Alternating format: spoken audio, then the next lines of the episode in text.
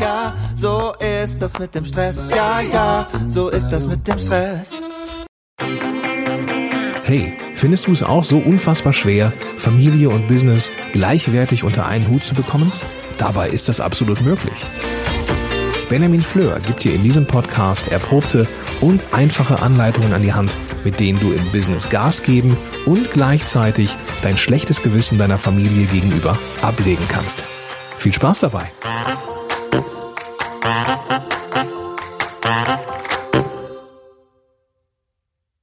Hallo und ganz herzlich willkommen hier zum Zeitmanagement Podcast von und mit mir, Benjamin Fleur. Schön, dass du dabei bist.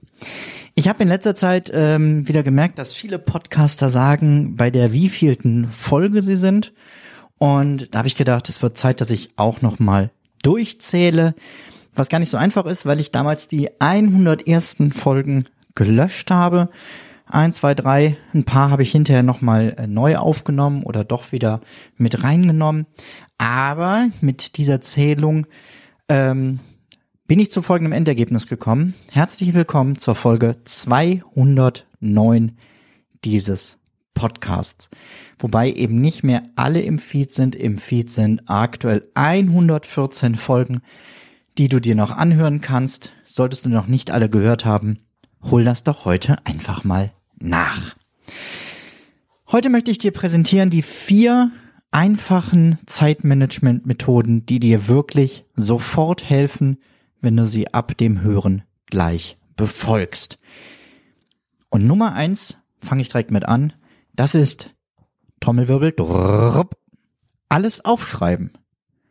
Ja, toll, Benjamin. Vielen Dank. Hast du mir den Mund wässerig gemacht? Hast du hier einen Megatitel für die Folge rausgeholt? Und dann kommt sowas Banales wie alles aufschreiben. Da habe ich ja schon keine Lust mehr. Denkst du jetzt vielleicht? Deswegen möchte ich dir erklären, warum mir dieser Tipp so wichtig ist. Das Ganze hat etwas zu tun mit dem sogenannten Zeigarnik-Effekt. Ich weiß nicht mal, ob ich das richtig ausspreche. Inzwischen habe ich rausgefunden, dass ähm, die Person, die dahinter steckt, eine Frau war, und zwar wohl eine Frau Zeigarnik, ihres Zeichens Psychologin. Und die hat Folgendes gemacht. Sie hat eine Berufsgruppe beobachtet, nämlich Kellner bei der Arbeit. Und dabei ist ihr aufgefallen, dass Kellner sehr gut darin sind, sich zu merken, was sie wem bringen sollen. Zumindest trifft das für gute Kellner zu. Ich weiß, es gibt da auch Ausnahmen. Dann hat sie Folgendes gemacht. Sie hat Kellner befragt, was sie wohin bringen sollen, und die wussten das problemlos. Dann hat sie gewartet bei anderen, bis sie ihre Bestellung auf dem Tisch abgestellt haben und hat sie dann gefragt, was sie denn wem gebracht haben. Und da wurde es schon schwieriger, denn das wussten die Kellner nicht mehr so gut. Was kann man daraus ableiten aus dieser Beobachtung? Offensichtlich ist unser Gehirn so ausgelegt, dass wir uns unerledigte Dinge besonders gut merken können. Ja, prima, Benjamin, dann verstehe ich erst recht nicht deinen ersten Punkt, denn warum bitte soll ich denn dann alles aufschreiben, wenn das, was nicht erledigt ist, von mir sowieso nicht vergessen werden kann? Genau deshalb. Weil du es nicht vergisst. Vielleicht kennst du folgende Situation. Du schreckst nachts hoch und fragst dich, habe ich daran schon gedacht? Habe ich das schon gemacht? Da muss ich ja auch noch was erledigen.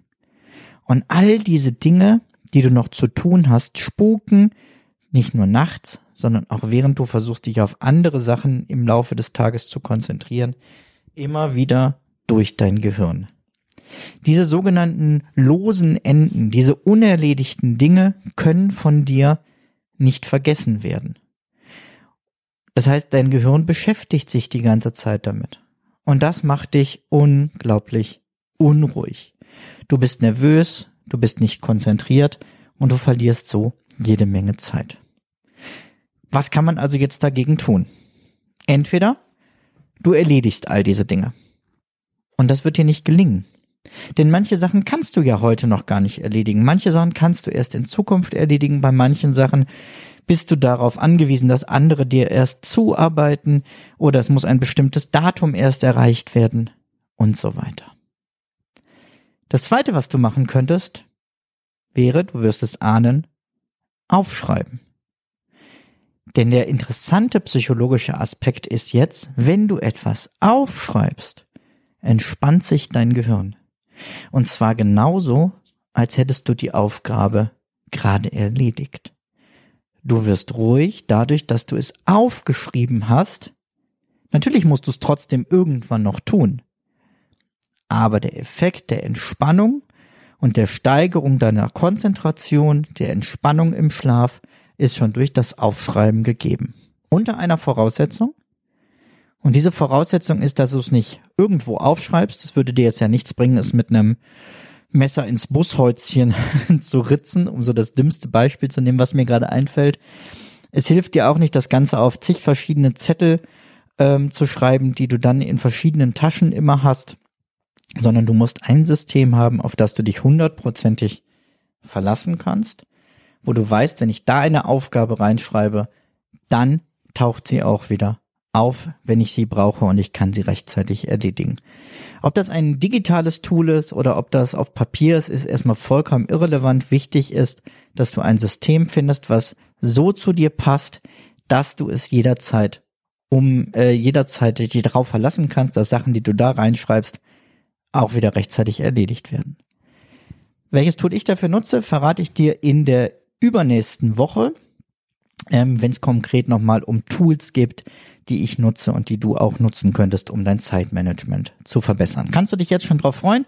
Erstmal kannst du dir merken, alles aufschreiben ist mein erster Tipp für heute. Der zweite Tipp, der dir sofort dabei hilft zu entspannen, ist Puffer einzurichten. Und zwar Puffer zeitlicher Art. Das heißt, bequeme Polster, auf denen du es dir gemütlich machen kannst. Viele Menschen, ähm, die ich in Seminargruppen habe, die ich in 1 zu 1 Online-Trainings habe, machen folgenden Fehler. Sie sagen mir, okay, ich habe eine ähm, angestrebte Wochenarbeitszeit von, sagen wir, 40 Stunden. Und wenn ich jetzt hier meinen Wochenplan mache, dann verplane ich halt diese 40 Stunden. Äh, dicker Fehler. Du kannst nicht deine ganze Zeit verplanen, denn es werden immer Sachen kommen, mit denen du gar nicht rechnest. Es wird Unerwartetes kommen. Das ist der Anruf äh, eines Kunden, der dringend Hilfe braucht. Da ist vielleicht jemand, der krank wird, weswegen du diese Woche weniger arbeiten kannst. Ähm, da sind ganz wichtige E-Mails. Da ist ein tolles Angebot. Und es wird auch schade, wenn du für all das keine Zeit hast, beziehungsweise nur Zeit hast, indem du einfach mehr arbeitest. Also plane doch das vorher ein. Natürlich kannst du nicht sagen, was das genau ist. Das Einzige, was du sagen kannst, ist, dass da etwas ist und dass du dafür Zeit brauchen wirst. Man könnte jetzt über zwei Wochen oder vier Wochen genau beobachten, wie viel unerwartete Sachen sind das und daraus dann den perfekten Mittelwert für deinen Puffer ermitteln. Das würde aber sehr lange dauern und ich habe dir ja gesagt, es sollen Tipps sein, die du sofort hier gleich nach dem Hören umsetzen kannst. Deswegen orientiere dich erstmal bitte an folgenden Zahlen. Verplane nur 60 Prozent deiner Zeit. 20 Prozent hältst du dir vor für unerwartete Aktivitäten, über die ich gerade sprach. Wenn du ein bisschen in Mathe aufgepasst hast, weißt du, da fehlen doch noch 20 Prozent zur 100. Ja, die anderen 20 Prozent sind für spontane Aktivitäten. Es wäre ja blöd, wenn du eine mega Idee hast, was du noch machen könntest und die einfach nur daran scheitert, dass du keine Zeit dafür hast. Deswegen 60 Prozent verplanen, 40 Prozent freihalten, 20 für Unerwartetes, 20 für spontane Aktivitäten. Ich persönlich mache das inzwischen so, dass ich diese 60 Prozent nicht nur auf meine Arbeitszeit anrechne, sondern insgesamt auf meine Tageszeit. Denn auch in der Freizeit kommt ja immer wieder spontane Dinge und auch häufig, gerade wenn man Kinder hat, unerwartete Dinge. Das heißt, auch in meiner geplanten Freizeit verplane ich nicht alles, sondern halte mir ausreichend Puffer, in die ich mich fallen lassen kann, wenn ich die Zeit brauche. Dann das war Nummer zwei.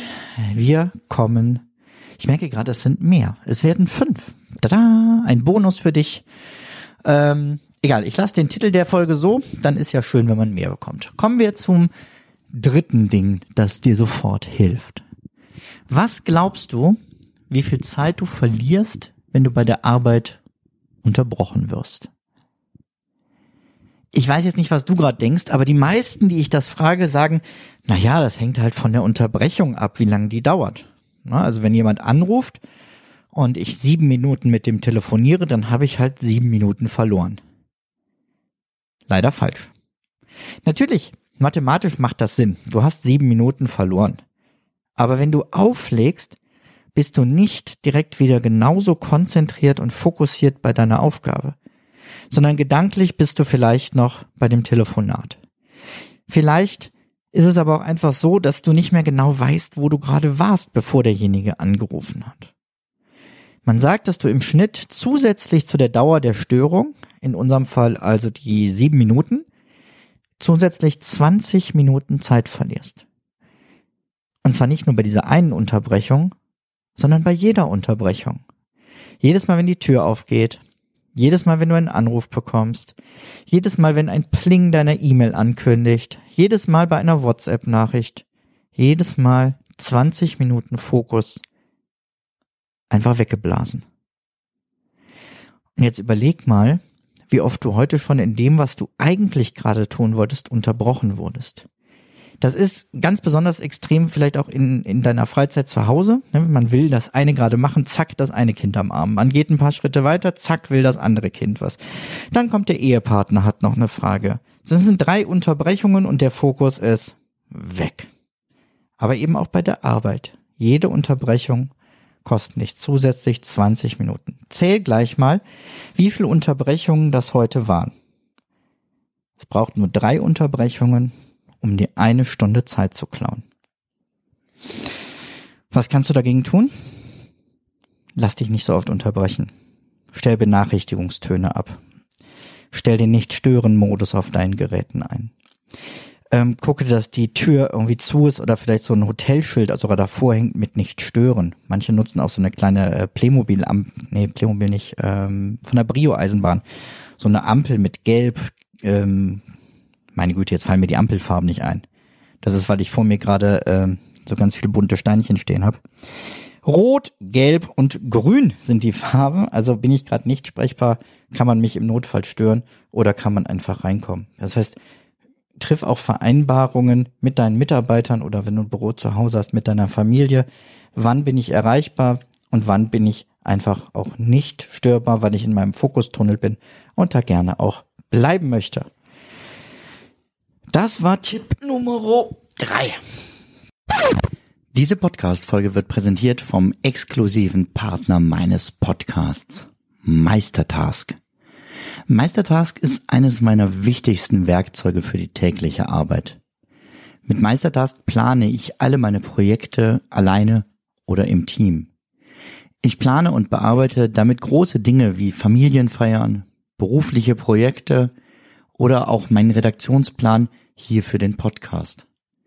In vielen Projekten arbeite ich dabei mit anderen zusammen, denen dann zum Beispiel neue Aufgaben automatisch per Mail gemeldet werden. Meistertask arbeitet reibungslos mit anderen Produktivitätsprogrammen zusammen, um einige zu nennen, Slack, Spark, Gmail, Zapier, If und natürlich MindMeister. Meistertask ist mein Mittel der Wahl, um weniger zu verwalten und so mehr zu schaffen. Werde auch du jetzt noch produktiver mit Meistertask. Mehr Infos über Meistertask und Mindmeister findest du unter benjaminfleur.com slash meister. Übrigens, mit dem Rabattcode benjaminfleur, kleingeschrieben und zusammen, bekommst du 30% Rabatt beim Upgrade auf den Pro- oder Business-Account. 30% mit dem Code Benjamin Fleur. Tipp Nummer 4 hat etwas zu tun mit einem kleinen lieben Freund von mir. Nämlich meinem inneren Schweinehund. Er hat so eine Schweineschnauze, bisschen lang nach vorne gezogen, zwei Löcher drin wie eine Steckdose, Der hat ein Ohr von einem Schwein, ein normales Hundeohr. Er hat treu, ja, sehr treue Augen, ein paar Haare über der Stirn und er ist einer meiner engsten Freunde. Viele Leute versuchen ihren Schweinehund zu bekämpfen. Ich nicht. Weil er tut mir ja gut. Manchmal ist es auch gut, wenn ich merke, ich übernehme mich, dass mein Schweinehund mich kurz an der Hose zieht, sagt, komm, wir setzen uns mal schön aufs Sofa, hol dir mal ein bisschen Chips und wir gucken mal erstmal Netflix-Film. Das ist regelmäßig gut, dass mich jemand daran erinnert, mir diese Auszeiten zu gönnen. Aber es ist eben nicht immer gut. Wenn ich nur auf ihn hören würde, ist ein sehr gemütlicher Typ, dann würde ich nichts schaffen. Dann würde ich in meinem Beruf nichts schaffen, dann würde ich in diesem Podcast kein Stückchen weiterkommen, für dich gäbe es keine neuen Folgen zu hören. Wie gehen wir also miteinander um, mein Schweinehund und ich? Wenn mein Schweinehund ruft und ich weiß, ich habe aber gerade was Dringendes zu tun, ruft er manchmal noch lauter und ich habe eigentlich wirklich gerade nicht die Motivation, nicht die Lust. Aber wir beide haben einen Deal miteinander. Und diesen Deal setze ich mit meinem Handy um. Du kannst dafür aber auch jeden Küchenwecker nehmen oder herkömmlichen Wecker, vollkommen egal. Ich stelle diesen Wecker auf eine Viertelstunde. Und wir beide, mein Schweinehund und ich, haben uns darauf geeinigt, ich werde diese Viertelstunde an dieser Aufgabe arbeiten. Eine Viertelstunde, volle Konzentration, alles geben, was ich kann, und er lässt mich in Ruhe. Manches ist dann vielleicht sogar schon fertig. Und bei den Aufgaben, die größer sind, frage ich mich nach einer Viertelstunde, hat das jetzt gut angefangen? Hat das Sinn, dass ich das gerade mache? Bin ich gerade konzentriert? Bin ich fit genug? Oder bin ich total müde? Es hat alles nichts gebracht.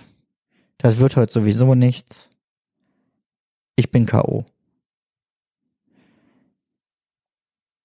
Wenn das zweite der Fall ist, darf ich aufhören und krabbel mit meinem Schweinehund aufs Sofa. Manchmal gehen wir zwei auch im Wald einfach spazieren. Wenn ich aber das Gefühl habe, Mensch, das hat richtig gut angefangen, die Viertelstunde hat gut geklappt und jetzt habe ich gerade einmal alles hier auch schon mir zusammengesucht, was ich für die Aufgabe brauche. Jetzt kann ich es eigentlich auch eben fertig machen. Dann sage ich, weißt du was, lieber Schweinehund, setz du dich schon mal aufs Sofa. Ich mache das hier gerade fertig und dann komme ich nach. Das ist so ein bisschen verspielt erklärt. Aber dieser Trick, sich einen Wecker zu stellen und sich nach einer Viertelstunde zu fragen, will ich wirklich aufhören oder mache ich jetzt eben weiter? Der funktioniert. Und der Witz ist, der funktioniert, obwohl du jetzt weißt, wie er funktioniert. Probier's aus. Ich bin gespannt, von deinen Erfahrungen zu hören. Schreib mir doch einfach mal im äh, Facebook Messenger oder eine E-Mail an info at benjaminfleur.com. Und wenn du meinem Schweinehund direkt schreiben willst, dann an schweinehund at benjaminfleur.com. Das war Tipp Nummer vier. Und jetzt kommen wir zum Bonus, den ich vorher nicht mitgezählt habe. Tipp Nummer fünf. Perfektionismus ist nicht immer sinnvoll. Das Ganze ist das 80-20-Prinzip. Wahrscheinlich kennst du es schon. Wenn nicht, dann solltest du erst recht jetzt richtig gut zuhören.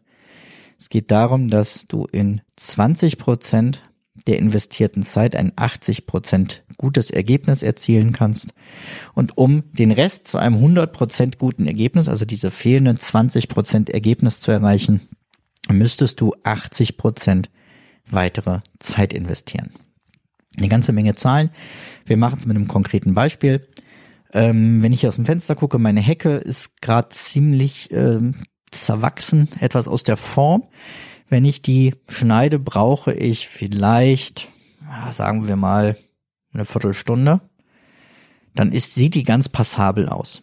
Wenn ich die aber perfekt haben möchte, wie so ein englischer Gärtner, ähm, dass die wirklich überall auf den Millimeter genau stimmt, dass ich gucke, dass die Waage, äh, komplett in der Waage ist und das auch immer wieder nachmesse, brauche ich dafür logischerweise viel, viel, viel mehr Zeit. Also was mache ich? Ich schneide eine Viertelstunde die Hecke, räume die Äste weg und bin fertig. Weil Ich habe keinen englischen Garten. Hier kommt niemand hin und sagt, Ma, darf ich hier mal Eintritt zahlen, um mir ihre Hecke anzugucken? Es interessiert keine Sau meine Hecke. Ja, die interessiert mich. Und die interessiert meine Familie. Und für uns reicht das so. Das ist jetzt so ein ganz praktisches Alltagsbeispiel. Genauso ist es bei der Arbeit, wenn du eine PowerPoint-Präsentation vorbereitest. Die muss gut sein, die muss unterhaltsam sein, aber die muss nicht perfekt sein sondern die muss die Inhalte gut rüberbringen und deinen Vortrag unterstützen. Und dafür reicht auch eine 80% gute PowerPoint-Präsentation, die du in 20% der Zeit erstellst. Und wenn du dir das mal vor Augen führst, wie viel Zeit du durch diesen einfachen Trick sparen kannst. Geh mal nur schon mal für heute durch, welche Aufgaben du gleich noch hast und wie du die erledigen kannst, dass jeweils die Ergebnisse nur 80 Prozent sind. Es gibt Ausnahmen, das sage ich immer wieder, wenn ich diesen Tipp irgendwo präsentiere. Und ich weiß, ich habe ihn auch ein paar Mal hier im Podcast erwähnt. Aber wie gesagt, nicht alle haben ja diese 200 äh, irgendwas Folgen gehört. Wenn du Herzchirurg bist, wenn du Feuerwehrmann bist, wenn von dem, was du tust, wirklich Leben anderer abhängt, dann vergiss diesen letzten Trick und bleib dabei, dass die Folge heißt vier Tipps. Weil dann geht es nicht, dass du sagst, naja, 80 Prozent reichen ja. 80 Prozent Leben gerettet ist ja auch ganz gut, ne? Nein, ist es nicht. Es gibt nur Leben retten oder Leben nicht retten.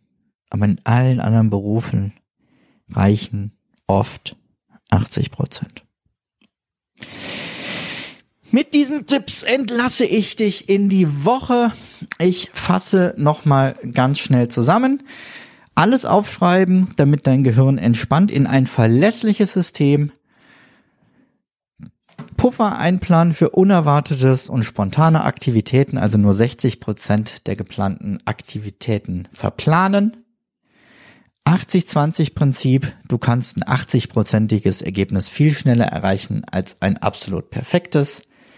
Jede Unterbrechung kostet dich zusätzlich 20 Minuten Zeit, also minimiere Unterbrechungen und schließe einen Deal mit deinem Schweinehund, dass ihr regelmäßig es zumindest eine Viertelstunde erstmal probiert, an einer Aufgabe zu arbeiten, bevor ihr dann wohlverdient auf die Couch kriecht. Das werde ich jetzt noch nicht tun. Es ist äh, kurz vor 12 Uhr mittags. Das heißt, ich krieche gleich zum Esstisch und mache da mein Päuschen gemeinsam mit meiner Frau und meinem Schweinehund. Also nicht meiner Frau, dem Schweinehund, sondern mit meiner Frau und dem Schweinehund. Alles Gute, wir hören uns in zwei Wochen wieder. Ah, und ganz kurz noch, wenn du Lust hast, ähm, intensiver an deinem Zeitmanagement zu arbeiten, lass uns doch mal gemeinsam gucken, wie das gehen kann. Äh, buch dir einen 20-minütigen Termin mit mir auf benjaminfleur.com slash hallo und dann gucken wir mal, ähm, wie ich dir dabei helfen kann. Mach's gut, bis dahin, ciao, ciao.